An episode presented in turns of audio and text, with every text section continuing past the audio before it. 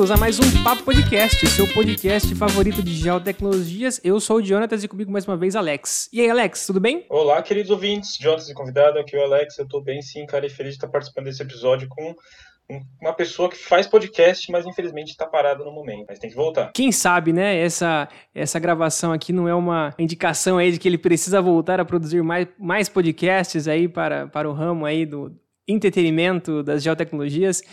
O convidado de hoje é Thiago Duque. Tudo bom, Thiago?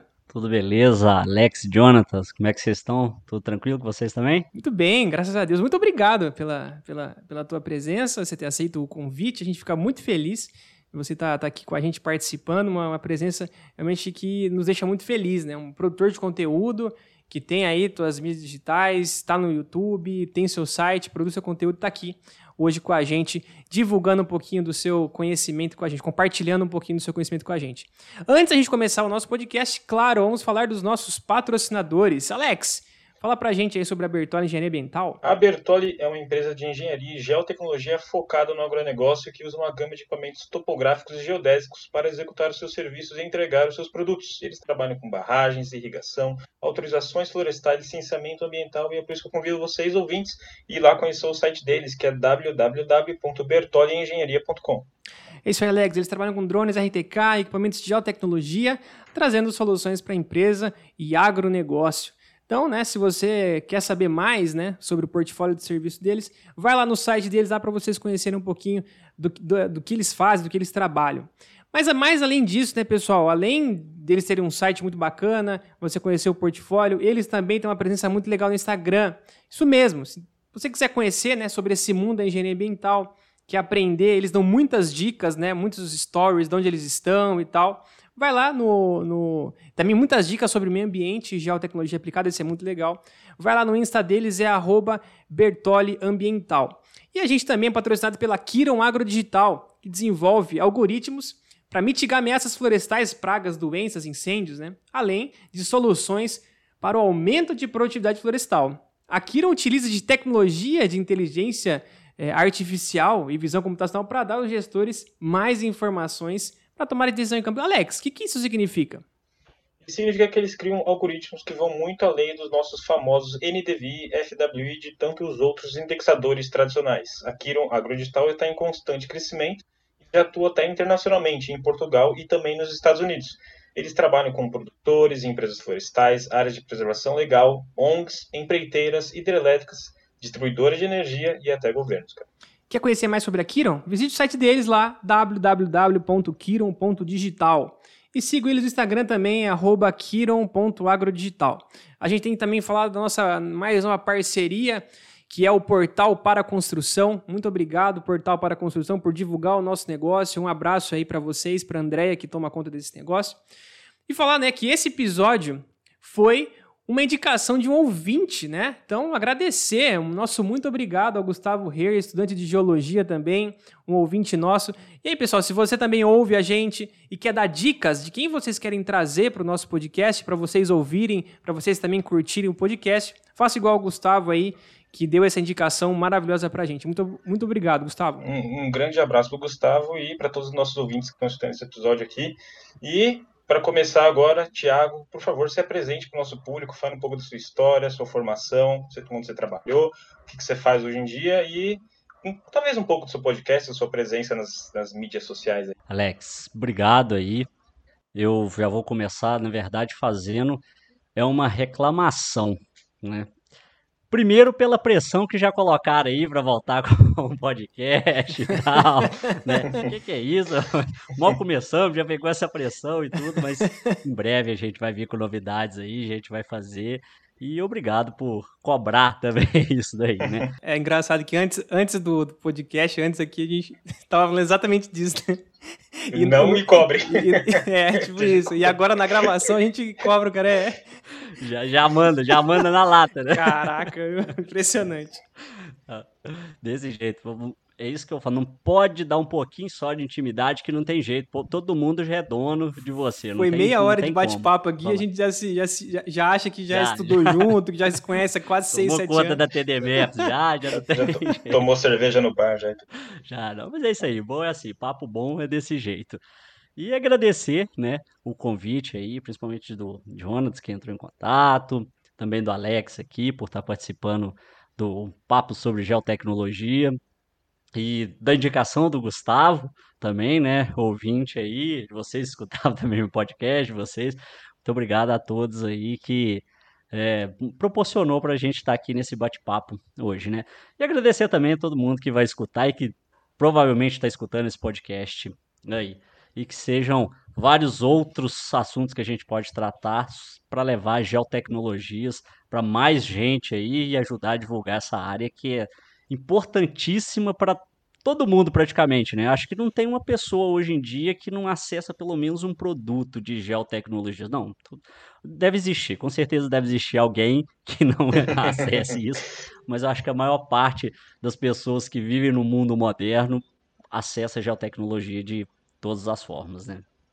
Bom, como Alex pediu aí, vou me apresentar. Eu sou o Thiago Duque, sou engenheiro geólogo formado pela UFOP, Universidade Federal de Ouro Preto. Tenho mais ou menos aí uns 10 anos de formado. Já nem sei mais direito quantos anos a gente vai perdendo nesse né, essa noção de tempo aí. E eu sou um geólogo de campo, né? Eu trabalho muito nessa parte de campo e aí eu tento associar geotecnologias nessa área que eu atuo. Atualmente eu estou à frente da TD Maps, que é uma empresa voltada para o ensino de geotecnologias e principalmente geotecnologias da parte outdoor, né? Que é o trabalho de campo, a coleta, que é a parte ali de informações primárias.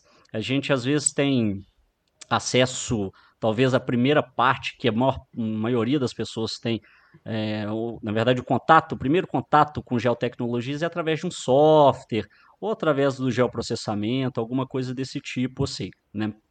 Ou, ou, talvez até através do GPS ali no celular, que a gente está usando geotecnologia ali o tempo inteiro, né? Compartilhando uma localização, alguma coisa do tipo.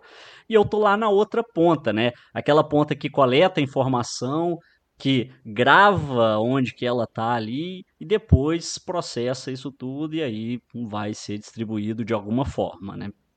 Então, eu atuo muito nessa área. TD Maps especializada principalmente nesses, é, nessas tecnologias e geotecnologias para trabalho de campo. Então, hoje eu estou aí na frente da TD Maps com vários cursos, né? Hum, exatamente hoje, quando a gente está falando assim, meus cursos estão fechados e vai vir aí, já fazendo o merchan aqui, o curso de MAP.4, que é o mapeamento tecnológico, né? um mapeamento digital, mapeamento usando tecnologias que tem aí a nosso favor. Drones, é, vários tipos de GPS ou GNSS, também com vários tipos de softwares, né? aplicativos para celular. Hoje a gente tem um, um aparelho na nossa mão que faz um monte de coisa que às vezes a gente não usa, não faz um bom uso dele quanto ele tem a oferecer para a gente, né? Então, essa longa apresentação aí são as coisas que eu faço e já convidando todo mundo aí para acessar o www.tdmaps.com.br. Tem minhas redes sociais, que é o Instagram, que é o arroba Thiago Duque Maps, YouTube, Thiago Duque Maps também até TikTok. Se procurar até TikTok, acha lá, tem tudo. e meu podcast, que é o TDCast, né? Incrível, legal, muito legal. É, bom, você falou, né? Você é o fundador da TD Maps, Geotecnologia Outdoor, nome que eu achei muito legal. Focado na aprendizagem, isso está lá no seu site, né? Na aprendizagem GIS, drones, GPS, né? E queria saber onde, né, de onde veio essa paixão por geotecnologias e por que você decidiu seguir no ramo de evangelizador das geotecnologias? Pois é. Eu, a priori, eu era um- uma pessoa. Eu sempre gostei muito de tecnologias de tudo quanto é tipo, né? Mas uma fase da minha vida eu falei, ah, quero morar numa casinha na montanha, alguns livros e mais nada. Não quero acesso a computador e tal. Eu sou daquela geração ali, anos 80, 90, que começa a ter os computadores é, pessoais, digamos assim, que são os computadores não portáteis ainda, né? Que eram os IBMs da vida, com processadores Pentium e tal, que a gente começa a ter acesso à internet de escada, e aí conhece um mundo que é muito maior do que só a nossa rua, né, do que a nossa cidade ali. E eu comecei a ter acesso a isso e sempre fui fã de tecnologias de vários tipos. Quando entrei na universidade, eu escolhi geologia principalmente para ter contato com a natureza, né? Eu gosto muito, assim, faz parte da minha criação, morava numa espécie de sítio, né? Então, era criado com muita árvore, mato, carrapato, animal, muitos bichos desse, desse tipo. E aí eu fui para geologia para essa área. Eu queria fazer paleontologia, isso é uma história à parte, mas dentro da universidade eu fui ter acesso realmente ao que eram as geotecnologias. Né? Então, o meu primeiro contato, na verdade, com geotecnologia foi através de softwares e principalmente o, o Google Earth, né? Que aquilo ali, na hora que é lançado o Google Earth ali, eu vendo imagens de satélites digitais, porque a gente tinha acesso a imagens de satélites que eram para fazer é, sensoriamento remoto, né? Provavelmente vocês, como vocês são engenheiro cartógrafos, né? Vocês devem ter tido essa disciplina de sensoramento remoto. E teve um pouquinho deve... só. Teve um... É. Quase umas 300 horas. Né? pois é, e a gente deve mais ou menos balizar na idade aí, embora eu deva ser mais velho, mas balizar na idade vocês devem ter pegado a parte do estereoscópio e várias outras coisas, porque hoje em dia é um, mostra-se o estereoscópio, mas a gente tem tecnologias muito melhores para poder trabalhar imagens aéreas, né? Vamos chamar de uma, uma forma mais geral. E aí, o meu primeiro contato realmente com geotecnologias foi ali. Dali para frente eu comecei a ver um potencial enorme daquilo que, imagina, você ter um mundo de informação com a localização espacial daquilo na sua tela do computador. Você pode administrar informações geológicas, você pode é, informações sobre relevo, informações sobre depósitos de ouro, de cobre, de qualquer coisa desse tipo. Se tá, se tem uma casa em cima se tem uma fazenda, pertence a quem, você tem todas essas informações num único lugar. Aí aquilo eu fiquei maravilhado, né? E a gente trabalhava é, é um dos nossos produtos da geologia é o mapa geológico. Então, são desenhar é, corpos rochosos, né, onde tem cada tipo de rocha, ou tem um tipo de, de é, mineral minério, por exemplo, né, de recurso mineral, isso é um dos nossos produtos. Então eu era fascinado por isso, né, por desenhar aquilo, descobrir aonde tem esses determinados tipos de rocha, o que, que elas indicam e tudo mais. esse é o grande trabalho da geologia, assim, né, um dos trabalhos da geologia. E aí, aliado a isso, você conseguir fazer isso de forma digital, né, que é usando o computador, porque vocês também passaram por isso, a gente aprende a fazer tudo na mão, boa parte e tal, e depois a gente migra para essa área. Então, na geologia, a gente faz o mapa geológico usando uma base, pode ser uma carta topográfica ou um, uma imagem de satélite, por exemplo, e ali a gente vai traçando através de várias é, texturas, de várias feições que a gente vai reconhecendo em campo e no mapa, vai traçando e desenhando isso. Então, como eu gostava muito de natureza, gostava muito de campo, né?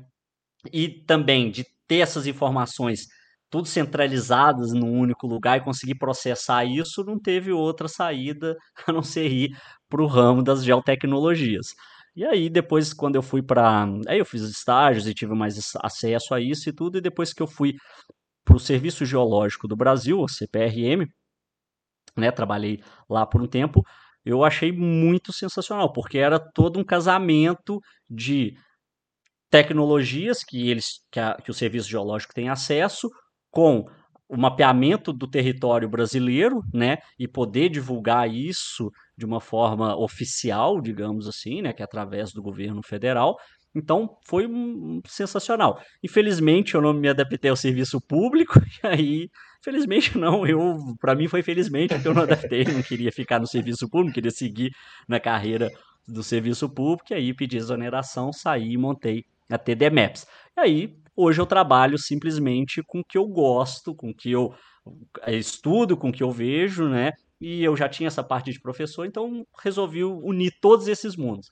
De pegar a tecnologia, conseguir digerir ela de uma maneira assim.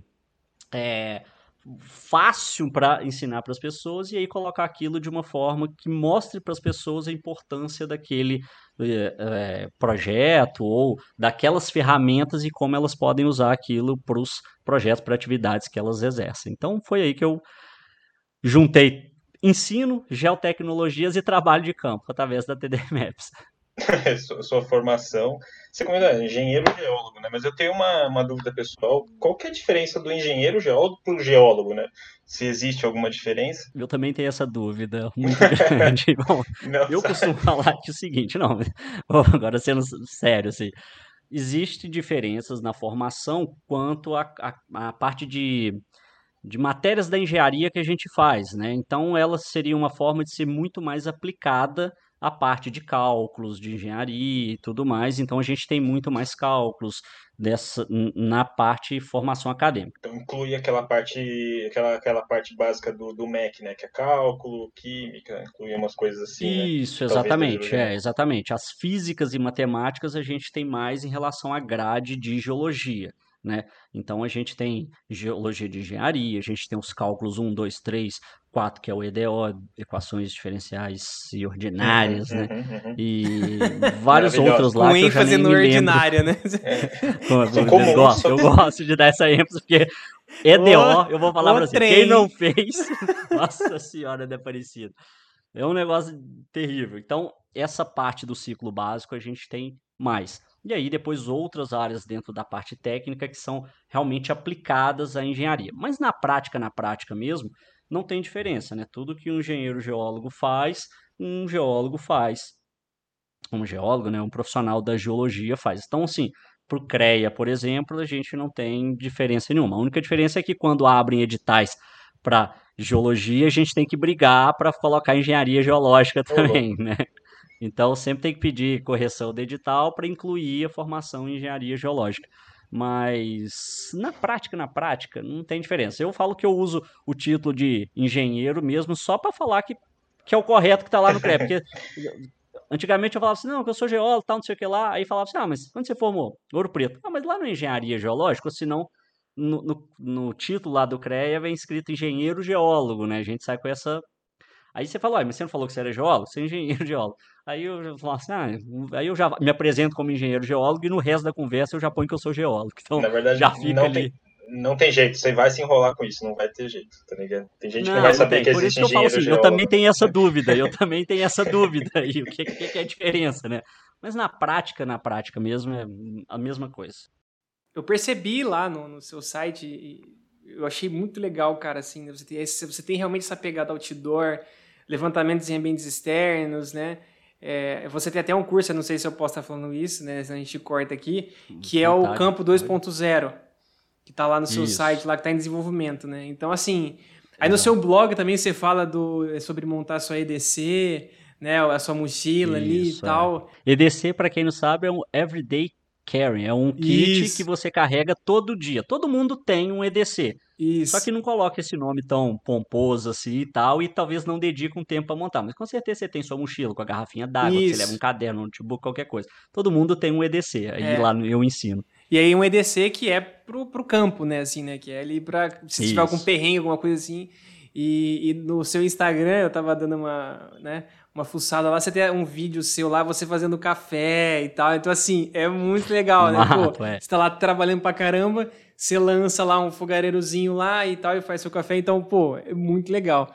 Né? E numa direção contrária, você vê uma enxurrada de cursos aí de processamento de GIS, né? Programação, basicamente cursos aí voltados à prática de trabalho no escritório, né? As pessoas estão ficando preguiçosas, não querem mais a campo, ou o foco está se tornando o trabalho no escritório? O que, que você vê nisso assim? Vamos, vamos, vamos nessa linha aí. Bom, eu vejo que são perfis, perfis de pessoas, assim. Eu fui educado, digamos assim, na, na academia, né, lá na, na UFOP, que geólogo bom era o geólogo de campo, era aquele geólogo que batia martelo, né? A gente tem um martelinho de geólogo de geologia que a gente anda com ele e tudo mais para quebrar as rochas, para fazer uma análise visual e tudo mais e anotando isso. Então, a ideia era essa, é que você só ia ser um bom profissional de geologia se você fosse a campo e tal, e não sei o que lá. Bom, e aí, isso era muito engraçado porque à medida que as pessoas iam fazendo é, as partes mais avançadas do curso, chegando próximo à sua formatura, as pessoas já iam falando assim, nossa, mas tem que ir para campo, aquele negócio. Então, lá atrás que todo mundo ficava assim, não, tem que ir para campo tal, não sei o que lá, já ficava assim, putz, mas dá um trabalho doido, nossa, queima aqui, não sei o que lá. E realmente o campo ele é um pouco desconfortável, né? Porque você tá sujeito a vamos pegar da parte mais básica assim, chuva, sol, né? Cobra, carrapato, gente que vai te receber na fazenda com arma, acidentes, né, de carro, furar pneu, tal, não sei o que. Então você tem todo um trabalho que ele te tira de uma zona de conforto. Então, assim, são perfis de pessoas em que gostam de campo, né? Ou pessoas que têm que fazer campo e que não gostam muito e que tem a parte do escritório. E eu sempre falo assim: não existe o melhor ou pior de pessoas. Existe o melhor para cada perfil. Então, sim, se uma pessoa gosta de campo, faz aquele serviço bem, ótimo. Essa pessoa tem que estar tá lá no campo fazendo isso. Em compensação, se você pegar ela para o escritório, ela não vai ter paciência de fazer análise, ficar processando aquilo tudo mais e tal. Então, eu fui notando que existia essas diferenças. E aí eu notei ainda que Outra crença que tinha é que quando você vai para campo, você só pode usar os materiais mais rudimentares que existe, que é o martelo, uma bússola e uma caderneta, nada mais. Você não tem máximo um GPS para você hum, colocar seu ponto ali e tudo mais e tal. Eu falei, gente, isso está errado. Tantas tecnologias aí, para que, que eu vou ficar aqui sofrendo? Se eu posso facilitar o meu trabalho no campo, posso ficar aqui é, um tempo menor e fazer meu trabalho com maior qualidade, né? Eu não preciso ficar me arriscando demais e tal. Na hora que entra o drone, que a gente consegue fazer mapeamento, você consegue ter uma visão de uma outra perspectiva, né? Você coloca um aparelho a 60, 80, 100, até 120 metros e para cima disso os que são homologados, você pode colocar para fazer registros incríveis e trazer informações que antes eram difíceis, você precisava voar com um avião, você, a imagem satélite não dava resolução e tal. E aí eu falei assim, putz, por que, que as pessoas têm que ficar sofrendo no campo, achar que campo tem que ser sofrimento, né? E, e também por que, que as pessoas que estão no escritório, elas não podem também sentir essa vontade de ir para campo e ver que o campo é uma coisa prazerosa e que pode unir isso. Então, eu falei assim, ah, Bom, eu tenho esse perfil, gosto de campo, gosto de tecnologia. Então, por que, que não unir essas duas coisas e mostrar para as pessoas que elas conseguem fazer isso de uma forma muito mais eficaz e muito mais eficiente? Aí eu comecei, né? Então, assim, eu fui pegando coisas que eu fui aprendendo ao longo da vida, né? Tipo, o kit EDC. Você ter um kitzinho daquele ali é uma ferramenta que às vezes você tá lá, sua bússola enterrou, tá desregulada, que você fala, nossa senhora, agora eu vou perder todo o meu trabalho aqui no campo, porque minha bússola tá, é, não está declinada da forma correta aqui. Não, com seu EDC, que você tem lá uma lâminazinha, você consegue girar ela, pum, corrigiu, acabou. Porque aquilo faz parte do seu é, kit de campo. Você tá com ele ali já preparado para aquilo.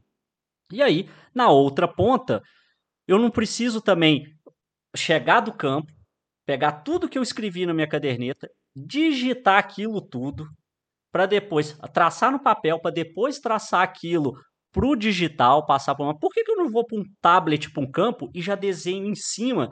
E na hora que eu chegar, tá tudo sincronizado com o meu QGIS, eu uso o QField, ou se não, os apps da Esri, e já tá tudo pronto ali, de uma forma que eu olhei lá no campo e tava, eu consigo dar zoom na imagem de satélite ao invés de um papel que eu não tenho como dar zoom nele. É a resolução que tá ali impressa e pronto. Então eu falei, putz, se eu trouxer isso, eu já adianto o meu lado aqui, né? Eu trabalhei algumas é, um bom tempo como consultor e tal. E aí eu via que aquilo ali agilizava muito, até mesmo para o cliente, né? Porque na hora que você chega lá, você fala, olha, eu entrego o mapa em cinco dias aqui para você. E na hora que ele fala assim, pô, vai me entregar o trem digital, consigo dar zoom, consigo marcar as camadinhas que eu quero, não quero e tal. E aí consigo fazer vários processamentos com esse produto ainda. Eu achei que foi uma coisa que era bom ensinar para as pessoas e desmistificar isso, né? Então eu comecei com uma turma com Campo 1.0 e aí ensinei essa turma e tal, como que mexia com as tecnologias da época e por que que vem esse 2.0 e vai vir um 3.0, 4 e tal. Porque à medida que os anos vão passando, a gente tem novas tecnologias, né? Hoje mesmo eu postei falando sobre um os novos iPhones e os iPad, essa linha mais Pro da Apple, né, que exatamente leva esse sufixo Pro, ele tem o iPhone Pro, o, desculpa, o iPhone 12 Pro e o iPad Pro, eles têm um sensor LiDAR, né, que é um escaneamento a laser dentro de um dispositivo móvel. Beleza, a gente tem pequenos sliders que você consegue usar, tal, mas isso dentro de um telefone que é acessível, né, a uma parcela da população ou de profissionais e que agora eles lançaram um módulo que você consegue acoplar o telefone, fazer o escaneamento a laser usando um módulo RTK, né? Ele vira um roverzinho, módulo RTK, e você tem uma precisão, uma acurácia, na verdade, ali, de menos de 5 centímetros no seu posicionamento espacial. Ou seja, o LiDAR faz todo a, a, o mapeamento, o escaneamento a laser ali, né? Então, ou seja, induzindo luz de forma milimétrica, você tem, você tem detalhes muito pequenos e precisos, e aquilo na hora de você posicionar espacialmente, você tem um erro é, global de menos de 5 centímetros. Então você imagina, com seu celular você e mais esse módulo você consegue fazer isso. Claro que você tem um preço a se pagar por isso, né? Num, eu, mero mortal, não tenho um aparelho desse. Gostaria, com certeza, de ter. Mas isso mostra o quanto a tecnologia está caminhando para ela se tornar é, cada vez mais pessoal, né? Então, assim, ao mesmo tempo que eu estou ali com o meu aparelho tal, conseguir registrar tudo com uma equipe reduzida, depois eu posso distribuir isso de uma forma com a minha equipe que várias pessoas conseguem trabalhar naquele produto, né? Então, é, eu, o, o que eu quero trazer realmente é que o trabalho de campo, ele tem que ser prazeroso, é um trabalho que vai te dar prazer e que ele é essencial, né? Então, assim, eu acho que as pessoas, às vezes, eu tive muito disso também, né? Para mim, realmente, é muito mais fácil eu ficar no ar-condicionado, no escritório, fazendo ali e tal. Mas no meu caso, no meu perfil, ele não é tão prazeroso. Eu preciso fazer essas etapas? Preciso. Eu vou fazer tão bem quanto alguém que mexe com geoprocessamento? Não, não vou. A não ser que eu estude muito aquilo. Mas ao mesmo tempo que você, se você for para campo raramente assim, você não vai ter aquela experiência de visualização das coisas que você tem que levantar. Então, às vezes tem muito mais informação em campo ali que você precisa pegar e que às vezes você não tem um feeling se você não se preparar direito. Então, por isso você precisa saber muito bem a parte ali de mexer nos softwares, de deixar tudo redondo para você ir para campo, para quando chegar no campo, você poder fazer o levantamento com o melhor que você tem em mãos ali para poder pegar uma informação que realmente vai ser relevante para ser tratada nas próximas etapas. Ou sendo você, ou sendo o resto do pessoal da sua equipe, ou o pessoal que vai trabalhar com aquilo, né? É, você falou dos equipamentos, né? Infelizmente, né, a realidade brasileira ainda não, a gente não consegue ter acesso, né, a, a, esse tipo de equipamento por conta do preço e tal, e é muito difícil você pulverizar esse valor no tanto de serviço que você tem. Né? Você tem que pegar muito serviço para poder pagar o equipamento. A gente fez um episódio aí uns tempos atrás com a Renata falando sobre captura da realidade que mostra exatamente isso. São equipamentos que são valiosíssimos, faz muita coisa boa, só que infelizmente ainda é caro ainda, né, para a maioria aí das, é, dos profissionais brasileiros. Muito caro né? para nossa realidade, a verdade é essa. É, é exatamente. E, e, e, pelos serviços que a gente executa no Brasil, tem que ser serviços que pagam muito bem para justificar você ter um equipamento desse. Exatamente. E aí a gente entra num círculo, né, que assim, aí eu não executo um serviço que seja de alta tecnologia, porque eu não tenho equipamento de alta tecnologia. É.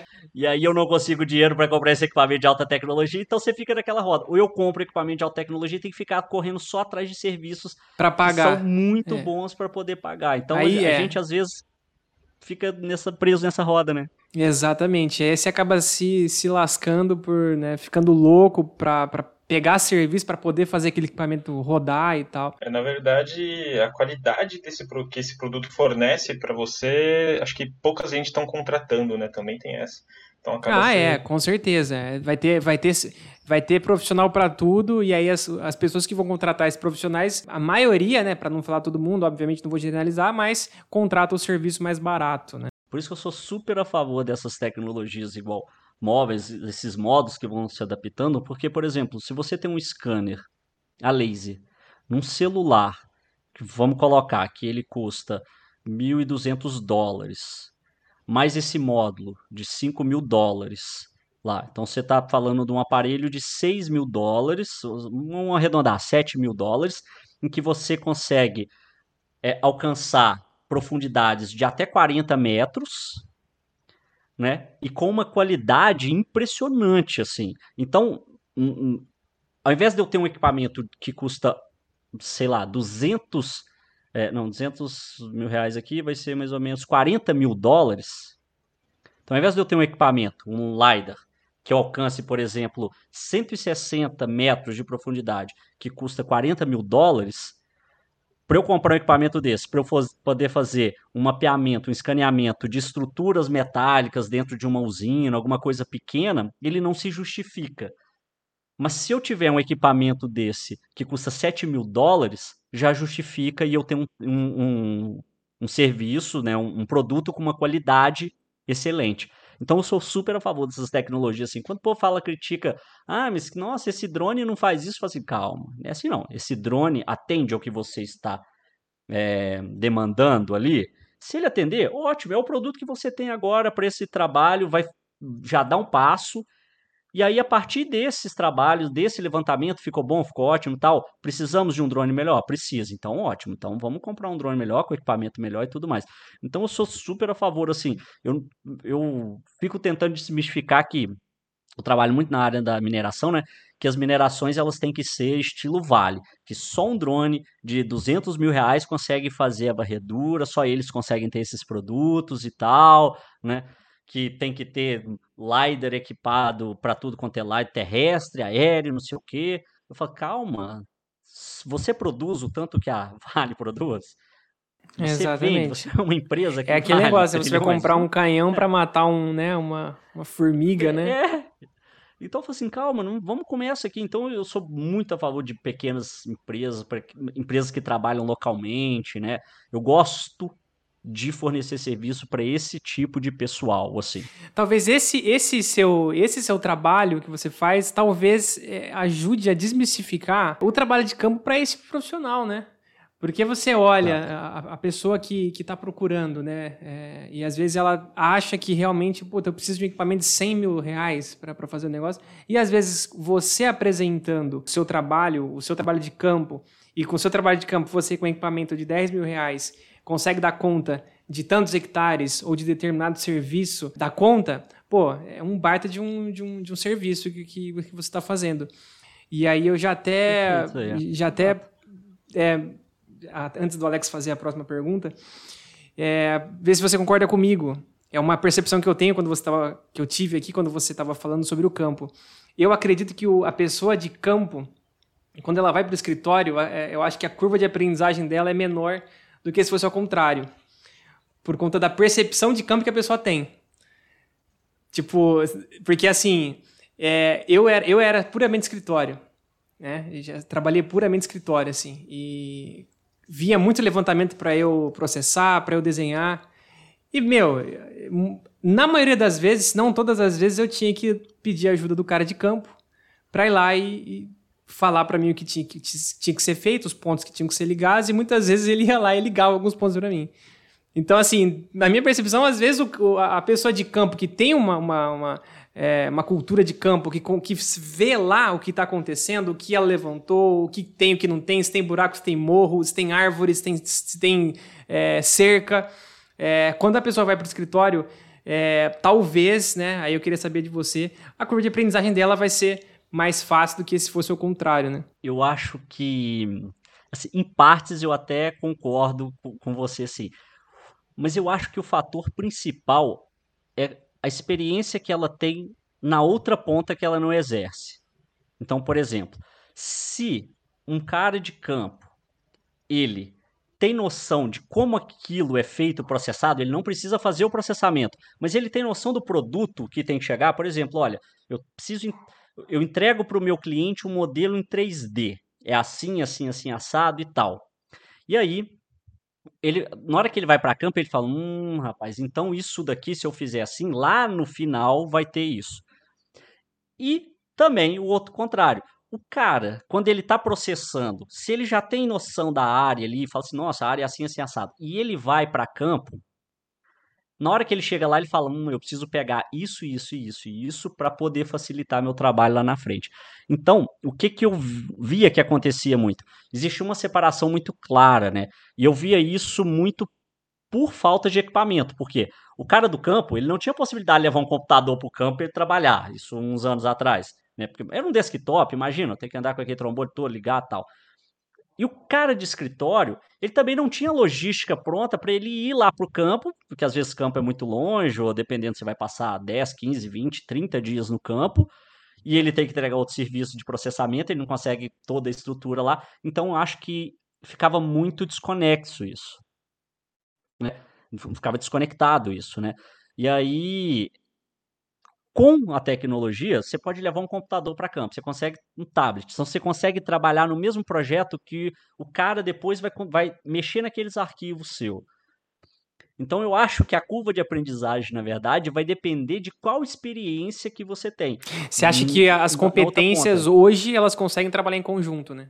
Já não é tão espaçado, Sim, é, já não tem um abismo grande, né? É, apesar, óbvio, as competências, cada uma delas é, eu entendi o que você falou, né? Cada uma tem, cada profissional tem o seu estilo, né? Tem um especialista lá, processamento que vai ser o cara daquilo lá e vai ter o cara de campo que vai ser o cara do campo. Mas eu digo assim, para uma empresa, sei lá, um cara que é sozinho ou que tem um ou dois lá, o avanço da, da, geotecnologia permite que você trabalhe esses dois aí quase que né, mais próximos. Não vou falar junto, mas próximos, né? Pois é, é, existem algumas classificações de profissionais, né? Eu não sei se vocês já ouviram falar, principalmente o que eu trabalho, né? Na verdade, o que eu treino as pessoas para serem, né? Na verdade, nem treino, assim, eu, eu influencio elas para serem esse tipo de profissional, que é o profissional em T, que ele tem. Então, imagina a letra T, ele tem várias habilidades e ele é especialista em uma. Então, eu acho que a pessoa que é de campo, ela é um bom profissional se ela foi exatamente esse profissional em T. Tem um profissional em I, tem um profissional que é extremamente especialista, tem um profissional em Y, né, que ele tem duas é, grandes áreas e depois tem a especialidade dele.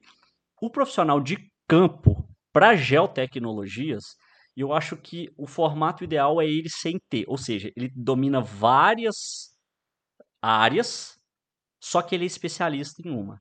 Então, por exemplo, geologia. O, o profissional lá é especialista em recursos minerais auríferos, ouro, ouro e associados dele. Mas para ele ser especialista nisso aí, ele tem que saber um pouco de geoprocessamento, ele tem que saber mexer no, no GPS, ele pode usar um drone para ele poder fazer um mapeamento de áreas, alvo melhor, ele pode fazer a parte de geoprocessamento, de geobotânica, por exemplo, saber que existem é, plantas que são associadas àquele tipo de mineralização. Então ele é competente em várias áreas e especialista em uma. Então, assim, Existem vários tipos de classificação, né? Eu acho que esse é o tipo de profissional para para área de mapeamento e para mexer com geotecnologias, né? E mapeamento aí eu estou chamando já o, a pessoa que faz mapeamento com informações primárias, porque a gente pode fazer mapeamento de qualquer jeito, existem várias definições de mapeamento, né? Ou simplesmente só fazer mapa é uma, é uma definição de mapeamento.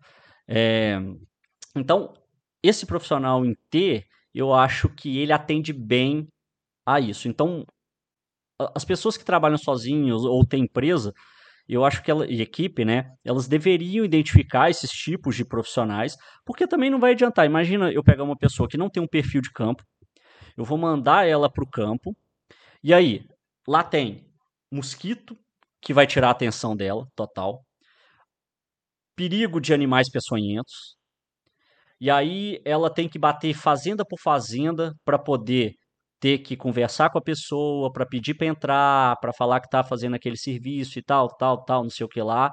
Então, às vezes, ela não tem essa paciência de ficar ali, porque, é, sei lá, por N motivos. E também eu não posso pegar aquele profissional que está lá no campo, que ele gosta é de vestir botina, de estar tá no meio do barro, de estar tá sujo, de dormir sem tomar banho, de comer é, pratada que não sei o que lá, sabe, o estereótipo de uma pessoa, um troglodita ali no campo, que muitas vezes são assim, né? E colocar ele no escritório para ele poder fazer um processamento em que às vezes demora 20 horas para você ter um produto daquilo, né? Às vezes você está ali rodando uma crigagem, um negócio, e você fala, nossa senhora parecida. Onde é que eu errei? Aí você tem que analisar uma planilha inteira, ou senão você mexe com programação, você tem que ver linha de comando por linha de comando, esse profissional não vai ter esse perfil, entendeu? Só que é importante saber as duas áreas, porque aí que eu acho que é o casamento perfeito. Quando você sabe as duas áreas, você faz com que seu produto, o final dele, ele vai ser mais completo, porque você entende como a pessoa vai ter que processar aquilo, você já facilita o trabalho para ela, e a pessoa que está processando aquilo entende como o profissional de campo coletou ou qual foi a dificuldade dele de coletar. Porque às vezes chega lá e fala assim, pô, eu quero que você. Eu já vi muito isso, fala assim, ó, eu quero que você colete esse ponto aqui, ó. Aí coloca no meio de um, de um matagal que não tem nem como você chegar. Você fala assim, não tem como. Aí você vai puxar um bracinho. Você fala assim, olha, eu vou puxar um raio para cá e tal, não sei o que. Falo, não, mas não pode. Como é que eu vou fazer? Fala assim, ó, então pera lá. Vamos conversar e ver como que a gente consegue fazer. O que que você precisa? Será que eu não consigo pegar isso em outro lugar? Será que eu não consigo, sei lá, fazer uma rotação no meu modelo para isso? Isso não vai facilitar? Então tem todas essas nuances assim, né, desses trabalhos de profissional de campo e tal. Vai ser uma eterna discussão. Eu, eu sempre falo assim, olha, o trabalho de campo ele é insubstituível. Alguém tem que ir lá fazer ele. Mas ao mesmo tempo, o do processamento, ele também é insubstituível. Eu preciso ter alguém analisando ali. Então eu tenho que casar essas pessoas, né, esses profissionais, para poder fazer uma simbiose entre eles, que eles funcionam muito bem. E aí, novamente, eu bato o pé na tecnologia em que do escritório eu consigo monitorar a pessoa que está no campo. O cara faz a coleta, a pessoa faz a coleta, já manda para o escritório vamos colocar que seja assim que ele chega no hotel, a pessoa do escritório consegue analisar aquilo, fala assim, putz, está de bom tamanho, é isso que eu preciso realmente, ou dá uma indicação e fala assim, não, olha, não atendeu, eu preciso de uma coisa melhor que isso daí, faz isso de uma forma assim, sim, sim, diferente e tal, dá uma orientação. Então a tecnologia, ela possibilita isso, né?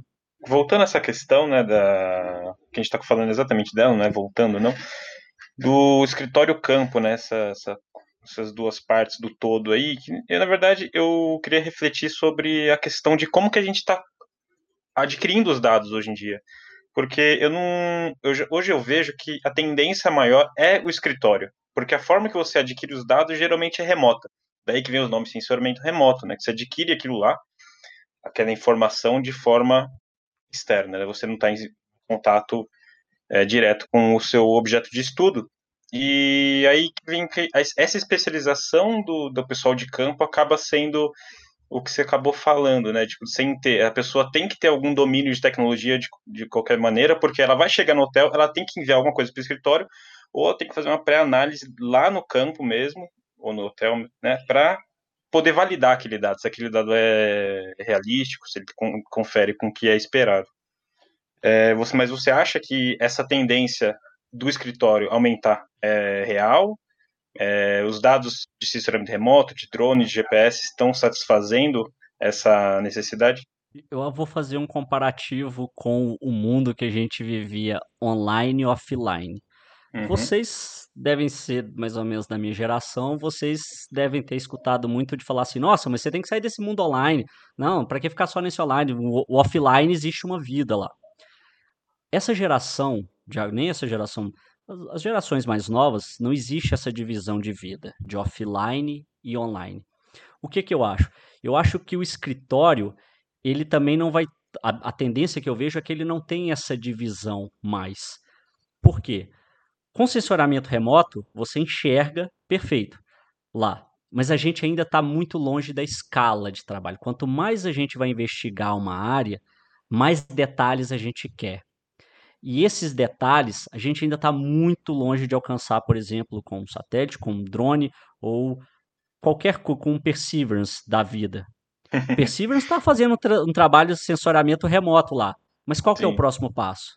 É mandar um humano para lá, para ele coletar, para ele ver, para ele sentir. Então, é o, é o, que eu chamo do, do feeling de campo. Aquilo ainda precisa ser feito. E eu acho que isso, pelo menos na minha existência, eu acho que isso não vai acabar entendeu? Ainda vai ter muita pessoa que vai ali. Agora, o profissional que hoje não sabe sobre, sobre tecnologia, profissional de campo, deixa eu fazer essa. O profissional de campo que não sabe sobre tecnologia, ele é um profissional que está fadado a ser a não ser contratado ou ser encostado na empresa.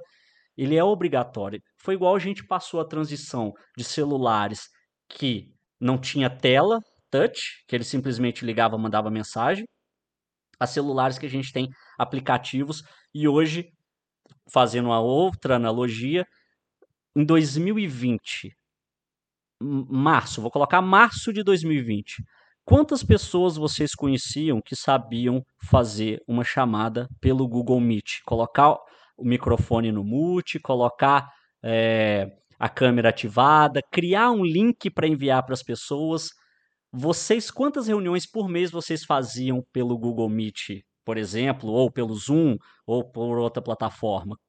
Quantas? Nossa. Antes de, de março de 2020. Vamos falar por mês. Por, por mês, quantas? Nossa, olha que eu trabalhava numa empresa que, que tinha várias né, unidades e puta, a reunião era presencial. Pois é, se você manda hoje um link para os seus pais, até mesmo para os seus avós, eles já entendem que eles têm que clicar ali, a câmera vai abrir, eles vão mutar e tal, não sei o que lá, não é? É a mesma coisa com um profissional que trabalha hoje no campo. Se ele não tiver essas tecnologias, ele está fora do mercado. Então, assim, a pessoa que está no campo, ele já é, não fala nem que é obrigado a saber isso, ele precisa saber isso, entendeu? Se ele já vai trabalhar no campo, ele tem que saber essas coisas. Então não adianta ele falar assim, ah, não, eu sou do campo, eu não tenho que saber mexer nesse GPS aí, porque depois o pessoal do escritório se vira lá. Aí o pessoal do escritório vai chegar lá e falar assim, cara, não tá batendo isso aqui.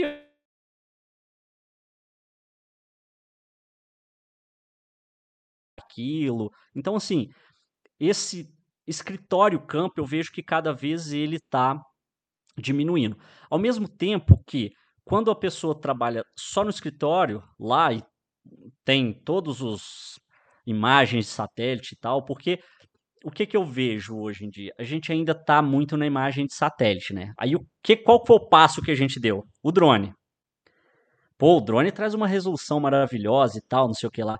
Mas ainda, quando a gente precisa dar um zoom, fala, caramba, eu não estou conseguindo enxergar isso aqui. Era um alvo, o que, que é esse negócio aqui? E, e essa planta? E, essa, e esse, isso era uma cerca? Aí tem que fazer a conferência em campo. E aí manda um profissional para fazer em campo. E aí as empresas vão pensar, falar assim, ah, eu vou ter um único profissional para ir lá para ele fazer o cheque? Não.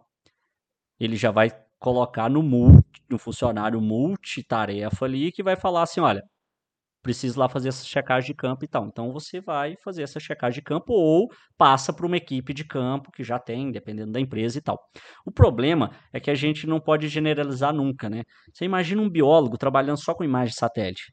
Imagina um agrônomo só tendo o NDVI. É, não dá certo. Eu já, eu já fiz não um dá certo, entendeu? Porque a gente, a escala ainda não é assim. Por mais que a gente esteja trabalhando com drone para fazer agora agricultura de precisão, o cara tá lá vendo aquele tanto de folhinha que tá amarelada, que talvez no círculo que apareceu no mapa do NDVI não deu a resolução necessária. E ele fala, pô, aqui também tem que aplicar.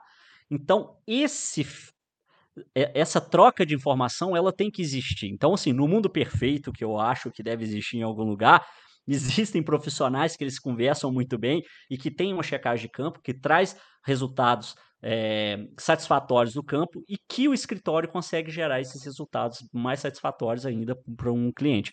Então, a gente sempre vai estar parado na escala. Na hora que a gente conseguir um aparelho que vai lá e tira a foto milimétrica daquela área, a gente ainda vai passar para a parte atômica. E aí, depois, talvez a subatômica. Então, assim, eu acho que não vai acabar isso, né? E a gente ainda tem muito para conhecer do planeta. Muito, muito, muito. A gente pode pegar um dossel, fazer um, um levantamento de dossel. Estima que existem tantas árvores daquele jeito, tal, tal, tal, não sei o que lá. Mas aí na hora que você vai lá, você fala, putz, acabei de encontrar uma árvore que não era para estar tá aqui, uma planta que é assim, que ela é característica da caatinga e por algum problema ela nasceu aqui e agora ela é um objeto de estudo. E aí descobre-se alguma coisa fantástica com aquilo. A gente ainda tem muito para descobrir do mundo inteiro. Então, por isso que eu acho que essa parte de escritório e campo ainda vai ter muito bate-bola deles ainda, assim. Legal, cara, é muito interessante. Acho, acho muito legal essa visão, assim, né? Da... O campo realmente é, é, é, é e sempre será necessário para o ser humano ir lá e, e fazer as suas, as suas análises visuais, isso é muito importante. Agora conta assim pra gente, né, na, na geologia tem muito campo, geotecnologia é extremamente utilizada. Conta pra gente algumas experiências na, nessa área da, de geologia, mineração. Bom, foi o que eu falei, né? O, o bom profissional era aquele que ia para campo. Hoje eu vejo que existem diversas áreas que uma pessoa que mexe com geoestatística, ela é essencial para uma mineração. E ela não precisa ir uma vez por semana, sei lá, uma vez por mês no campo. Por, mas ela precisa rodar a mina. Isso eu já estou trazendo geologia para a parte da mineração. Ela precisa rodar a mina. Por quê? Porque ela, para ela entender que os dados que ela está mexendo, de onde que ele vem, como é que eles são coletados. Porque talvez o tipo de coleta que o profissional de campo está fazendo e está entregando para ela está influenciando num resultado que talvez pode ser um falso positivo, um falso negativo, ou pode ser alguma coisa que está saindo totalmente ali que ela acha que está no controle e que realmente não está. E aí precisa daquele cheque de campo. Então, assim, eu gosto muito do, do esquema de trabalhar o campo antes de ir para campo, que é o sensoriamento remoto, né? Então, faz toda aquele, aquela elaboração de, de projeto, fazer tudo como se você estivesse fazendo lá. E eu acho que para isso, a pessoa que tem o, o, o, talento do escritório ali, ela faz muito bem, porque ela sabe já o que colocar e tal. Só que na hora que ela senta com o cara de campo, fala assim: Ó, oh, mas eu preciso disso, disso, disso, disso e disso para meu campo agilizar. E aí, na hora que entrega essa parte, vai para o campo, o cara vai lá, e aí ele começa a usar as geotecnologias. Ele vai com o tablet, que ele consegue dar o zoom. Ele consegue desenhar por cima daquilo ali. E aí ele fala: rapaz, o tempo que eu demorava para andar aquela área toda, eu já risquei isso aqui, porque eu identifiquei na, na, imagem de satélite. Eu levantei o meu drone, eu consegui ver que o rio está fazendo essa curva exata desse jeito e tal, tal, tal. Eu consigo medir a curva no meu tablet que não possibilitava isso sem as geotecnologias do que a gente tem hoje, né? E aí ele traz essa informação a mais, percebe que é uma, uma acrescentando informação àquele seu projeto, e aí depois na hora que ele volta para o escritório vê que aquilo lá está transformando num, pro, num produto que tem muito mais informação, ele entende que geotecnologias é importante para ele. Então, o trabalho de geologia que antigamente que ensina-se muito ainda nas escolas, né, que é bater martelo, desenhar no papel, imprime um A3 ou um A4 ou um A0 que seja, então você leva um mapa daquele tamanhozão dobrado, aquele negócio tudo e tal. E aí você tem o GPS, marcou no GPS, anota na caderneta que aí sempre tem aquele negócio. Mas se você perder o GPS, ah, o GPS pode falar, se você perder a caderneta, aí você fica naquele dilema, naquele negócio todo, fala assim, cara, é melhor você ter cuidado com o seu equipamento do que você pensar em perder ele. Porque se perder, você pode perder uma caderneta, você perdeu o seu trabalho, você perdeu um mapa, perdeu o seu trabalho, você perdeu um drone, perdeu o seu trabalho, perdeu o que você estiver usando, perdeu parte do seu trabalho. Então, tenta criar uma Fica nos rotina. backups do- dos backups dos backups. É, então tenta criar uma rotina de backup para você não ter esses problemas, né? E aí, hoje o que que eu falo, pessoal? Eu falo, gente, olha o tablet, tá aqui. Leva. Então, leva no seu celular No tablet tem uma caderneta, tem o mapa, tem a- o giroscópio, a tem, câmera, tem a câmera tem tudo, tem a fotográfica. câmera, tem Tem tudo, tudo, lá, né? sabe? Você tem, você fala assim, o- quantas vezes eu já tava ali, eu andava com um livro impresso, que era um livro de campo e tal, para quando eu olhava uma estrutura geológica, eu falava, hum, rapaz, é isso aqui, a descrição forma assim. Hoje, eu consigo levar um milhão de livros, se eu É. quiser. Tem ali até a previsão do tablet, tempo lá, se entendeu? quiser. Exato, exato, é perfeito, exato. Então, assim, eu falo, gente, tem tudo isso. Só que a gente não pode viver nessa obesidade de informação, que toda hora tem informação tudo, e aí fica doido. Não, você tem que criar uma metodologia para você poder usar isso e tal. Não é porque eu tenho um drone que chegou lá na hora e falar, ah, é só voar ele aqui, boa. Aí chega lá e ele fala assim: o vento está muito forte.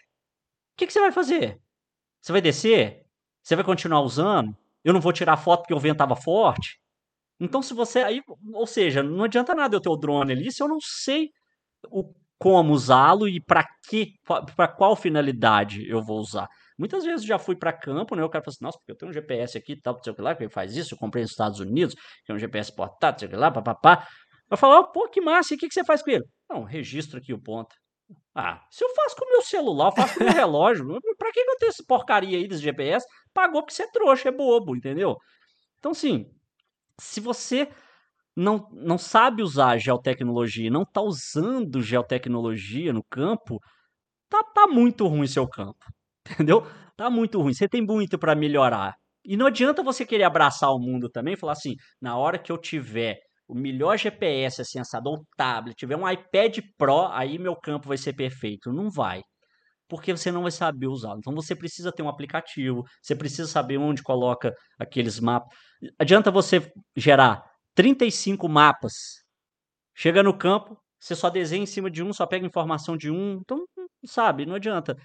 Por isso que você tem que saber qual tipo de geotecnologia existe, para você ver qual encaixa no seu trabalho, para você poder fazer o melhor uso delas. Então, assim, o profissional da geologia, hoje, qualquer outro profissional, ele tem várias ferramentas para poder usar, né, de geotecnologias, que facilitam, agilizam a vida dele.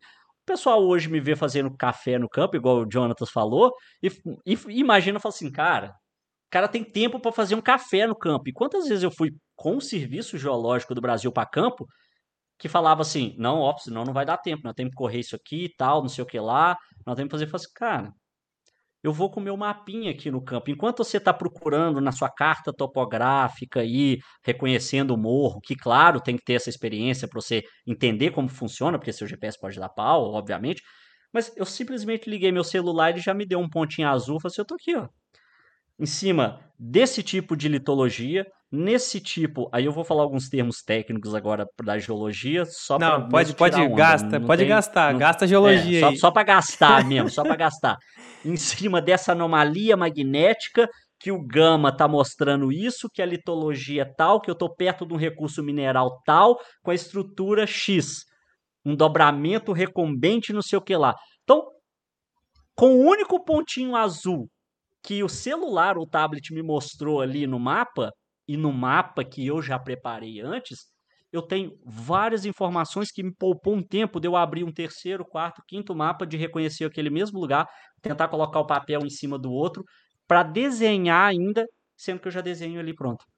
Então, olha o poder das geotecnologias para um profissional, por exemplo, da geologia. Olha a transformação que ela traz. É bom ver que a geotecnologia está presente né, em, em todas as etapas, na verdade, desde a etapa de planejamento do, do, do, do, projeto de campo até o campo em si, né? Mas agora tentando falar um pouco do futuro, Thiago, é, se você tivesse alguma área, alguma tecnologia que você apostaria nela, qual, onde você colocaria suas fichas? Eu, eu, eu tô colocando, na verdade eu nem apostaria, eu estou colocando hoje em dia. Bom, primeira coisa, se fosse para dar uma dica para as pessoas, estudem linguagem de programação e especificamente se você fala assim, ah, eu tô perdido, não sei o que que eu faço, Python, vai em Python. Sapeca o Python, aprende Python, aprende a programar em Python, isso já vai te dar uma luz para muitas coisas. Ótimo. Isso é a primeira parte de indicação e tudo mais. O que que eu, Thiago, hoje, nessa altura do campeonato, o que que eu estou fazendo? Eu tenho um projeto dentro da TD Maps que é o de geoinformação. E de geoinformação, não de levar informações sobre é, posições geográficas e tal, é de obter informações de objetos daquela informação geográfica. O que, que é isso?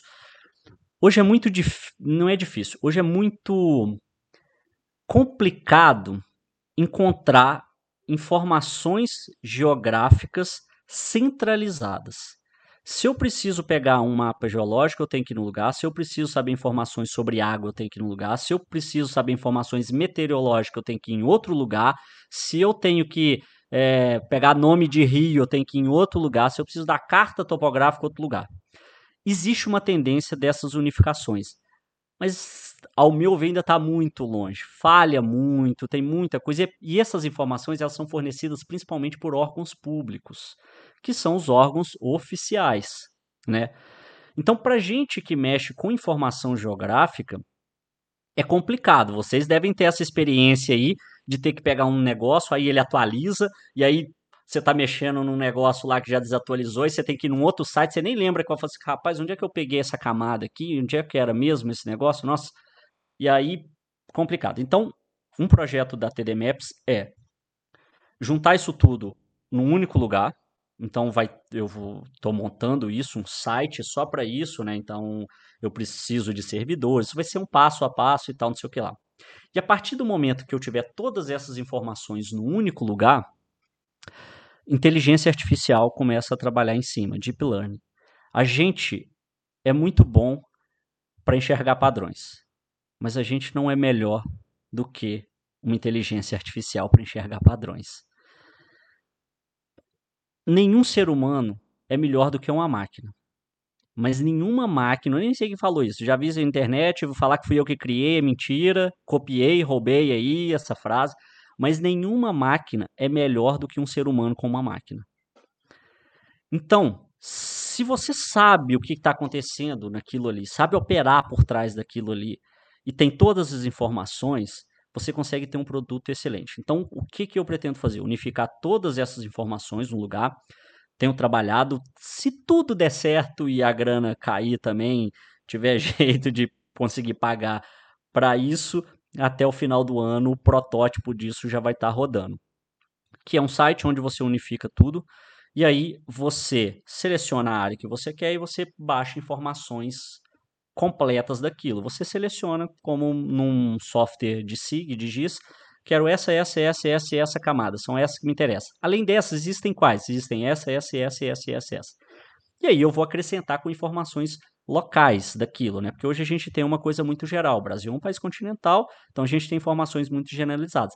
Só que a gente tem bibliotecas e repositórios por todas as universidades do país, por todas as entidades, por todas as instituições de informações locais. As prefeituras têm informações locais. Os estados têm informações daquela região estadual. E o Brasil tem informação continental. E aí imagina todas essas informações, inteligência artificial aplicando aquilo tudo, você, um prefeito de uma cidade, fala assim, putz, preciso fazer agora uma intervenção de uma rodovia que vai passar num eixo tal. Qual é o melhor lugar para eu passar? Hoje em dia a gente consulta vários técnicos, tal, né? Isso tem que continuar sendo consultado, mas imagine você já ter aquela informação baseada nos levantamentos de geologia, de análise de solo, de rio, de clima, de áreas de risco, e aí você consegue, você não, né? A máquina consegue traçar lá exatamente o melhor jeito daquela rodovia. E num passo mais futuro, e agora falando de futurismo, ela já prevê, por exemplo, informações de acidente, que a curva num ângulo tal, um carro não consegue fazer por causa da declividade tal. Então você já tem quase que um projeto sendo feito de uma coisa que você simplesmente pediu, colocou no site, falou, olha, eu quero qual é o melhor trajeto para se passar uma rodovia, eu vou fazer uma intervenção no rio tal, será qual vai ser o melhor barramento para ele? Onde que vai ser uma área menos alagável, uma área onde que eu tenho menos restrição com animais, com plantas? Vou instalar um parque eólico. Será que o ruído da turbina com a direção do vento na época tal vai levar isso a um condomínio que está X quilômetros de distância? Imagina a gente, ser humano, tem que fazer isso o tempo inteiro. Equipes e equipes fazendo isso.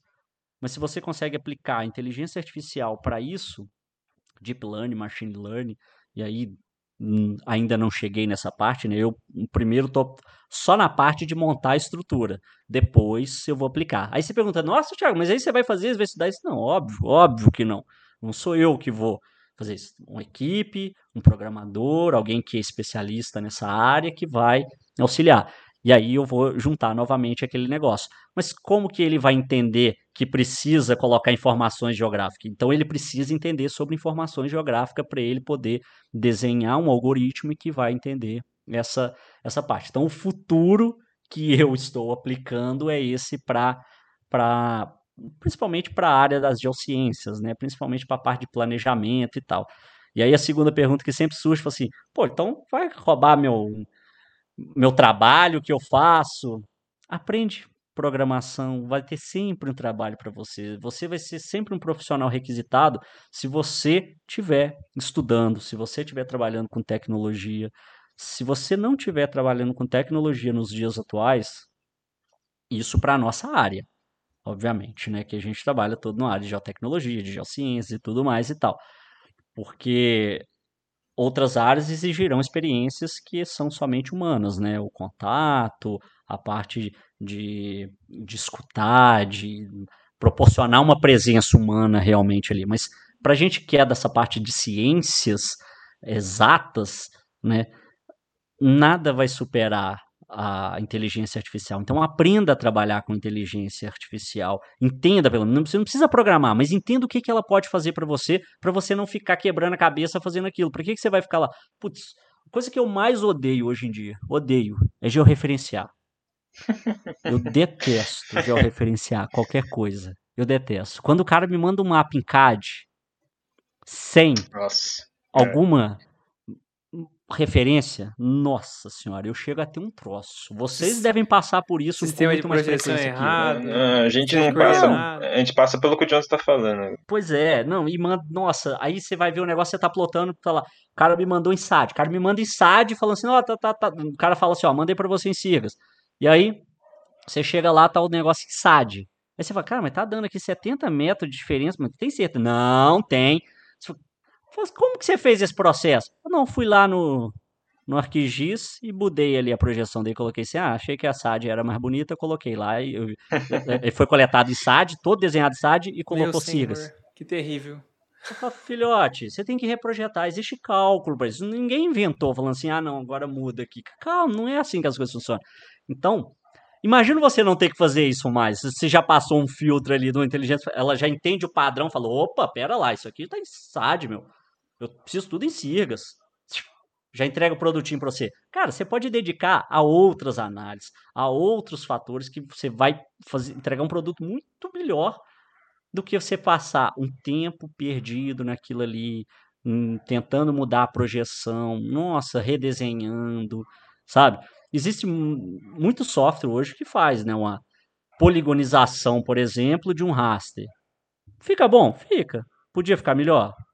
Com certeza. Só precisa de alguém com paciência para ensinar uma máquina a aprender a desenhar aquilo melhor. E daqui a pouco a gente vai ver isso nos softwares aí, né? Eu não sei quais vocês usam aí, mas eu fico imaginando que vocês devem usar o ArcGIS, QGIS, da É, vida, o- né? essa parte de Advanced Analytics, né, tá, tá bem avançada, né, para ser redundante aí, principalmente nas plataformas da Esri, que é a que eu tenho conhecimento, funciona e é isso aí, se você ensinar a inteligência artificial Mas, da mas da você tem que saber ensinar, porque ele não vai aprender nada Isso, sozinho, é, né? Exatamente. Se você não sabe, ela não a Exatamente. máquina também não vai. Você chama aprendizado, machine learning, aprendizado da máquina. Se você não ensinar para ela, É isso cara, mesmo, é isso mesmo. Tem que, tem que ter uma, ou ela vai uma aprender linha de, de raciocínio, né, para fazer todo para fazer sentido, né, na- nessa É. parte de inteligência e, enfim, analytics da vida e tal. Bom, mas que legal, eu achei, eu achei que você iria, ah, num- você como geólogo talvez iria para uma outra área. Eu fico feliz de, né, saber que você está apostando, né, nesse futuro, falou, né, para o pessoal estudar programação. Então, pô, é legal, legal ver isso aí. Tá, é isso, né? Não tem jeito. Big Data, internet não das coisas, são coisas que já estão, né, acontecendo, não, é que vai chegar já chegou, já está entre nós, a gente tem que aprender a conviver com isso, né? Pois é, eu num, no começo desse ano teve a Consumer Consumer, esqueci como é que é o resto do negócio, Access 2021, né, que é a feira lá de Las Vegas, né, se eu não me engano. Acho que é isso, né? Feira de Las Vegas sobre tecnologias e mostra muito protótipo e tal. E eu fiquei fascinado, que é uma coisa que eu espero há muito tempo, um papel um papel dobrável, uma tela dobrável, na verdade. Uhum. Então eles apresentaram, né? Acho que foi até a TLC que apresentou um pergaminho digital. Então você simplesmente tem um tubo, você abre e você tem ali projeção de tudo. Então você imagina você ir com um mapa desse para campo, que coisa fantástica. Você abre simplesmente um tubo assim, tá lá, você desenha tal, enrolou, botou aqui na mochila, vai colocar até no bolso e vai embora. Cara, eu sonho com isso ainda. Cara, é, é uma loucura, né? Esse tipo de inovação. E não é. É muito pro, né, pra facilitar o trabalho em campo, né? Que isso que é legal, né? Essa é a convergência talvez, né? Esse avanço aí da tecnologia para facilitar o trabalho em campo, né? Exato. Eu, eu fico fascinado. Eu sempre fico procurando essas coisas de, nossa, o que que eu posso melhorar aqui e tal. Mas uma coisa é fato, assim, pelo menos na parte da geologia. Eu tenho comigo que eles nunca vão inventar um robozinho só para bater o martelo em campo. Então, vai precisar de um profissional lá para bater o martelinho, para quebrar a rocha e tal. A análise é outra coisa. Você quebrou, coloca ali um aparelho, a gente já tem vários espectrômetros hoje portátil, que você simplesmente coloca um negocinho desse tamanho assim, você, e ele já te dá ali uma porcentagem mineralógica né, e até de elementos químicos já de imediato ali. Mas alguém precisa quebrar aquilo.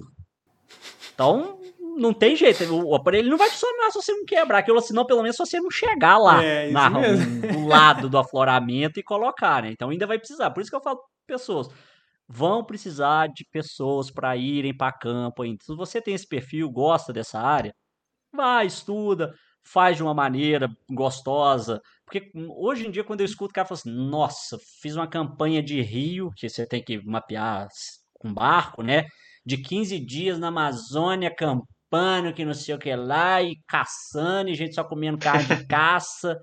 Eu falo assim, é, bom, né? Meu Mas Deus. assim, caraca, podia ter ido de uma maneira melhor, assim. Que nível é esse? É legal, como experiência, é legal. Você vai a primeira vez, puta, é legal, sangue nos olhos, que negócio e tal vai a cada 15 dias. Você vê se você aguenta. Esse, esse negócio de comer carne de caça é comer macaco, meu Deus do céu. Não, tá lá, não. Aí tem um negócio que é inerente a todo a, a, o ser humano, né? Que é a sobrevivência, né? Então, assim, se você estiver passando fome, filhote, não há vegano que segura a onda no meio do mato e hum, passando fome, é. não, doido. Se só tiver aquilo, vai procurar folha, que trem e tal, não sei o que lá, mas nossa, na hora que bater, cara, é igual o povo fala, não existe ateu no meio do Ártico, né? Sozinho ali, pelado. Não tem como. Ó, uma olhada pro céu, você pode acreditar em nada, mas uma olhada pro céu, você vai falar assim, você vai dar. Daqui, pelo amor de Deus. Alguém, você, você não. Você vai, você vai olhar no meio do Ártico. É isso aí. Alex, tem alguma última pergunta? Eu tenho, na verdade, dois apontamentos, cara. É, um é esse negócio que você comentou. A gente é da área de geociências. Então, gel. Gel significa localização. Não é que significa, né? Mas implica, implica em uma localização. Você tem que ter uma coordenada. Então, é bom que os profissionais das geociências consigam usar das coordenadas, né? Que é nosso papel de cartógrafo fornecer em seus trabalhos. E o segundo apontamento que você comentou conversa muito com o episódio passado que a gente postou com o Luiz Ujeda, que é sobre geodireito, que ele comenta essa parte de você ter acesso unificado ou ter algum portal de, que você consiga realmente acessar todos os produtos governamentais disponíveis e tal. Isso é muito importante. O seu, o que você está propondo aí é vai um foge um pouco dessa linha, mas é a mesma ideia, né? É um portal único que tem inteligência artificial aplicada, né? Mas isso é legal porque conversa com o passado sobre geodireito, onde a população teria acesso às informações que ela necessita, né? Exato, é. E eu não sei se vocês sentem isso, mas Eu tenho um projeto que chama Referência Geográfica, que é para ensinar as pessoas que não são da área a ter acesso, a saber acessar informações geográficas. Para ela ter uma referência, por isso chama referência, para ela ter uma referência. Por exemplo, vocês certamente sabem qual é o córrego que está canalizado perto da casa de vocês. E esse córrego vai desaguar no rio e tal. Se eu pedir para vocês falar assim agora, falar assim, olha, localiza o lixão aí para mim. Vocês pum, pum, pum, vão abrir. Mas e a pessoa que, sei lá, um administrador, um advogado, pessoas que não são dessa área, será que elas têm noção? Será não? Já vou responder. Elas não têm noção de que o lixo que elas produzem aqui na casa delas tem um destino. E esse destino é próximo a um ribeirão. Será que eu, eu tive uma experiência que foi muito icônica, né? Eu tenho trabalhado muito em planos diretor de, de cidades, né, por aqui, por Goiás. E aí eu fui numa cidade em que tinha um lixão a céu aberto, total, não era um aterro controlado nem nada, simplesmente despejava aquele lixo, queimava e ele ficava exatamente numa nascente de, uns, de um rio muito principal para a cidade. Então, ou seja, o chorume, tudo que está produzindo ali naquele lixão, né, e restos de carcaça, estava indo para essa nascente. E a, eu lembro que eu medi, dava um pouco mais de 600 metros, tinha uma imensa plantação de soja que tinham vários pivôs centrais que pegava a água desse rio, que nascia nesse lixão, que a nascente estava nesse lixão.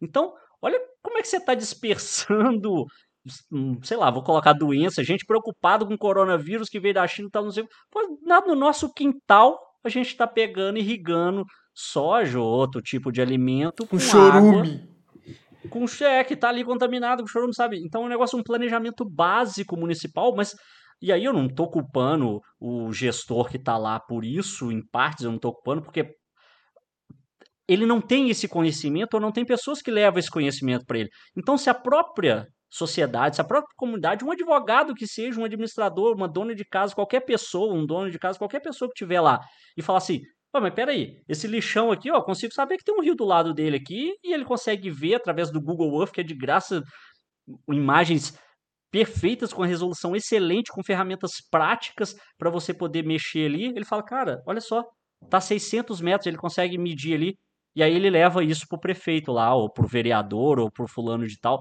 Então olha como é que o nosso planejamento territorial ele pode ser muito melhor se a gente pudesse educar as pessoas para isso. E aí esse projeto de referência geográfica é justamente para isso, é para educar essas pessoas, né, que não são da área. E aí eu trago ele muito até na parte do Instagram e tudo mais para para ensinar as pessoas a poderem mexer com essas ferramentas que estão aí e que elas conseguem ter uma referência das coisas que. Ela, é muito legal a gente ver uma pirâmide no Egito, ver a Torre Eiffel lá e tal. Mas e do lado da casa dela? Será que tem um parque que está atendendo a uma norma de planejamento urbano que tem que estar tá a 600 metros da casa dela? Ou será que ela mora lá na periferia, que o parque mais próximo fica a 10 quilômetros da casa dela e ela não tem, ela não tem essa informação para poder exigir de um representante público que ele vai lá e é obrigado a construir isso, sabe? Que tem uma creche, que precisa ter uma creche que atenda aquela população. Então, assim, e mesmo eh, não sendo essa pessoa, mas que seja um gestor público, ele fala, putz, eu preciso identificar um lugar para eu é, abrir uma creche e que vá atender um raio de 500 metros, porque uma mãe, para carregar um filho, ela não pode andar um quilômetro, né? Para ela pegar um transporte urbano, tem que ter um transporte urbano que seja próximo à casa dela.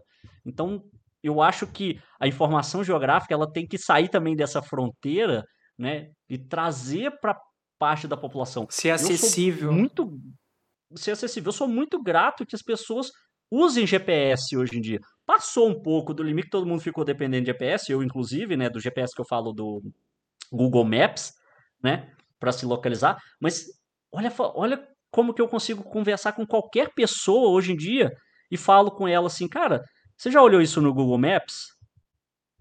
E ele, a pessoa fala assim: ah, já eu peço no Uber, que eu sei que o Uber está chegando, o iFood está mostrando aquela é, a bolinha onde eu tô e tá chegando minha comida, né? Ou se não, os, os deliveries que tem nas outras cidades, vários outros nomes e tal. Então eu acho isso fantástico e acho que cada vez mais as pessoas tem que entender isso entender que esse planejamento urbano, hum, na verdade, urbano, rural, esse planejamento territorial, ela influencia diretamente na vida de todo mundo.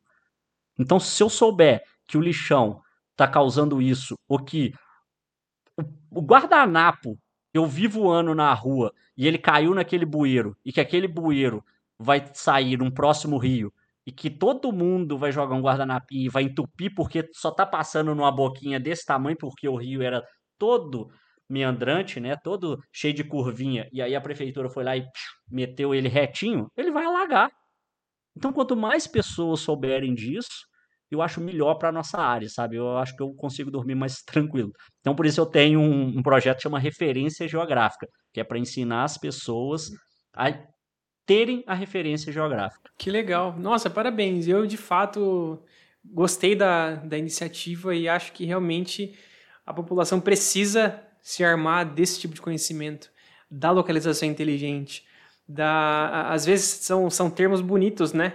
localização inteligente, é. cidade é, inteligente, cidade eu adoro inteligente, smart cities, inteligente. É, são, são termos que às vezes estão muito distantes, mas na verdade não é, cara. É, é a tua localização onde você mora, onde ah, o bairro onde você está inserido, as proximidades. E, cara, esse, esse exemplo do lixão não é o, o primeiro e provavelmente não vai ser o último hum, de, de, exemplos escrachos, né, esdrúxulos de, de que existe aí, que dá para ser resolvido com localização inteligente, inteligente, com informação geográfica. É muito legal, cara. Parabéns. Legal. Cara, quando você quiser vir aqui divulgar, a gente vai ficar muito feliz, porque é uma, é uma área que eu sou entusiasta, inclusive estou até trabalhando né, com isso, que, que, é, que é parte de governo e tal. E vamos, vamos, vamos agilizar aí um, um segundo bate-papo para a gente divulgar isso aí, cara. Pô, com certeza, com certeza. E, ó, e é, é um projeto aberto, todo mundo quiser participar e tal. Como eu fico ali participando, tipo, vamos falar que eu fui o, o progenitor, o pai ali do, do, projeto e tal, né? Eu que fico mais, mas eu tenho várias pessoas vão trabalhando, vão colocando, é, adicionando informações e tal. E o grande objetivo é esse, assim, ó, um, são, são duas etapas, né? A primeira é padronizar as informações, né? De um jeito que elas fiquem fáceis. E aí eu sempre coloco assim: você consegue ensinar para o seu pai ou sua mãe, ele consegue acessar essa informação que você está produzindo aí, porque pra gente é muito legal. Na hora que a gente coloca, carrega um KML ou uma shape lá no Google Earth e coloca e aparece aquele tanto de informação, um monte de linha que tá é, desconecta, uma geocodificação que só a gente entende e tal, lá é legal pra gente. Mas se eu for mostrar aquilo ali para meus pais, meus avós, aí, mas que tanto de número, eu só queria saber o nome do rio. Então, tem essa parte de simplificar esses dados, colocar lá, porque muitas vezes eu não preciso de ter todas aquelas informações. Para uma pessoa que está tendo o primeiro contato, se ela souber que ali passa o córrego, córrego rico, córrego do ouro, sabe? Ela já até imagina na cabeça dela, córrego do ouro? Será que tem ouro ali? Isso já instiga ela a saber se aquilo ali já foi prospectado para ouro, se teve a colonização que começou ali. A gente tem um grande problema em praticamente todas as cidades é, do Brasil que é a questão do cemitério, né? Principalmente cidades históricas, né? Então a gente tem muito cemitério antigo que não tem todo um, um controle, um, um poços para poder fazer ali inspeção, né? Poços de água para você fazer inspeção, você está pegando lençol freático e tal. E agora você imagina, numa pandemia que a gente está vivendo, pessoas sendo enterradas o tempo inteiro e esses cemitérios não estão preparados para isso. Cemitério de cidade pequena que alguém escolheu um local, enterrou alguma pessoa, e aquilo foi virando um local de enterro. E aí foi acontecendo isso. As cidades históricas que tem no, no Brasil inteiro, elas sofrem esse problema. E aí aquilo ali pode estar contaminando um lençol em que alguém que resolveu fazer um poço artesiano a 100 metros dali não está nem ligado nisso e está tomando uma água que está com uma qualidade ruim, porque ele não registrou aquele poço dele e muito menos fez uma análise da água. Alguém simplesmente foi lá fingindo, fazendo uma radiestesia, né? Que, pelo não existe. Se você vê alguém com uma, um, um, ferrinho mostrando que aquilo ali vai dar água, sai fora disso daí que furada, furada. Não Pior que cai magia nisso, negra. nisso. É, o cara vai lá, coloca aquele negócio pra dar um pode furar aí que dá. Pode furar em qualquer lugar na propriedade que vai dar água. Não tem isso. Se não tem um estudo certo ali pra dar aquele negócio, e aí o cara faz um, um poço artesiano, achando que ele tá na vantagem. E aí, putz, tá lá sendo contaminado. morre E o problema maior é a reação em cadeia disso, né? É, é um negócio que Já acontece pensou? muitas vezes, você nem sabe onde que é, aí você tá aqui e você tá com água contaminada, mas a pesquisa que você vai lá ver é um negócio que aconteceu lá, não sei onde, e tá Exato, perdido. É. né? Ah, é o mapeamento do coronavírus, né? As, as pessoas acham, tipo assim, a possibilidade é que ele tenha surgido lá na China, no morcego, porque eles carregam, tal, não sei o que lá. Mas é uma possibilidade, não é fechado. A ciência não fechou, falou assim, não, rastreamos e tal aqui. Putz, nem sabe se ele apareceu aquela época. Teve o primeiro caso que teve a sequência, igual você falou, que teve a- a- essa propagação, foi lá. Beleza, a gente tem um rastro dele. Mas e o resto? E o para trás? Onde é que realmente surgiu? Como é que estão essas variações? Surgiu de, de- Será que foi isso mesmo? Então o pessoal da pesquisa tá isso. A ciência trabalha assim, né? Ela sempre está procurando o que se aproxima mais da verdade, né? É isso mesmo. então, eu falo, Nossa, mas a ciência é verdadeira. Não, ela sempre tenta aproximar o mais da. Vou falar a verdade, né? Mas o mais da verdade possível ali, né? O mais do real possível ali. A Exatamente. ciência tem, mas ela tá sempre em busca, a ciência não para, né? É verdade. Tiago, foi uma conversa muito boa. E, e acredito que a gente poderia ficar mais. Poderia, Não, poderíamos. certeza, se deixar, eu falei, eu já falei, ó, se deixar, eu vou falando, que eu falo mais que o homem da cobra aqui. Não, Então, não pra- tem jeito. pra terminar, então, Tiago, né? é, fala pra gente as suas redes sociais, onde que o pessoal pode te encontrar. Essa hora do jabá eu já joguei lá pra frente, mas vambora aqui também. Pode, pode fazer, Bom, pode fazer. Eu, pô, então já era. O jabazão já começa agora. Minha rede principal de divulgação, hoje ela é o Instagram. Então é o arroba Thiago Duque Maps. Maps, como se escreve Google Maps aí em inglês, sem o, o azinho no final. Thiago Duque Maps.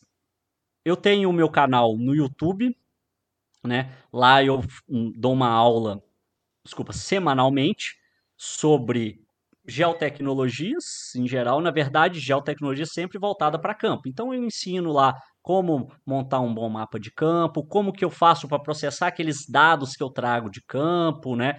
É sempre essa pegada aí, que é o Thiago Duque Maps. Thiago Duque Maps, tanto para o Instagram quanto para o YouTube. Eu tenho o TDCast, tá parado, mas depois dessa pressão aí, eu acho que agora não tem como fugir. Tem, quase que eu assinei um contrato aqui com o Jonathan e com o Alex que eu preciso voltar com esse TDCast. Então, o TDCast vai voltar. Estou estudando um formato legal aqui, né? Que vai ser, além do áudio, vai ser o visual. Não, também. pessoal, tem coisa boa Então- mesmo. Pode, pode acompanhar que vai ter É, coisa boa aí. O, o, o, aí, aí mais, mais pressão, colocou mais pressão aí. O TDCast vai voltar, tá nas principais plataformas de áudio. Tem que aumentar aí, o passe, né? A gente vai mais o aumentando que o que passe. É, verdade, verdade. Jogador caro, jogador é, caro. é, E aí, e aí tem qualquer rede social que você digitar aí, Thiago Duque Map, você vai achar, vai me achar lá, tem Twitter, tem TikTok, tem todos, mas esse é o principal. E se não quiser decorar nenhum desses, vai no www.tdmaps.com.br, que lá você tem as informações minhas redes sociais, cursos que estão abertos, né? Cursos de campo, curso mapeamento que vai vir aí agora, cursos de drone, drones para mineração, vários cursos voltados para a área de mapeamento e principalmente com trabalho de campo. Então essas aí são as minhas redes sociais aí, os, os podcast, site, cursos.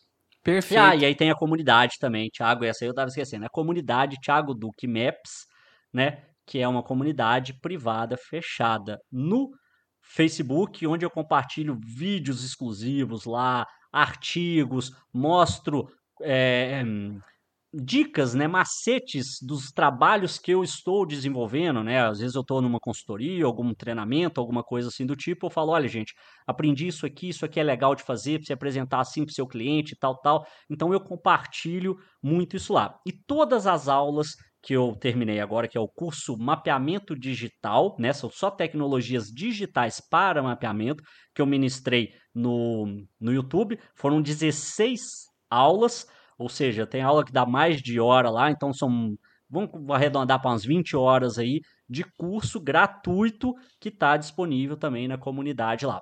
Para acessar a comunidade, acesse o meu site aí, www.tdmaps.com.br. Tem lá inscrição comunidade. Se inscreva, faz é, a solicitação para entrar, eu vou receber a solicitação, te aprovo lá e aí você entra nessa comunidade fechada, privada, que eu tenho lá no Facebook. Tudo para mapeamento. E aí é legal que as pessoas compartilhem outras coisas lá sobre o mapeamento deles, dicas também, né? Então tem todas essas redes sociais aí. E aí eu espero vocês em todas elas. E precisando de qualquer coisa, só mandar uma mensagem aí. É isso aí, nós falamos com o Thiago Duque, engenheiro geólogo, produtor de conteúdo. A gente agradece, Thiago, a tua participação. Muito obrigado. Alex, né, é, pela parceria mais uma vez. pessoal que nos ouviu até aqui, siga ele lá nas redes sociais. Ele tem um conteúdo muito legal, acho que vale muito a pena. E se você não é inscrito aí, né, no, no nosso canal, no Spotify, se você está ouvindo também a gente aí no YouTube, enfim, segue a gente aí, dá essa força pra gente. Muito obrigado. A gente, se, a gente se vê aí numa próxima semana com conteúdo novo. Valeu, pessoal. Abraço.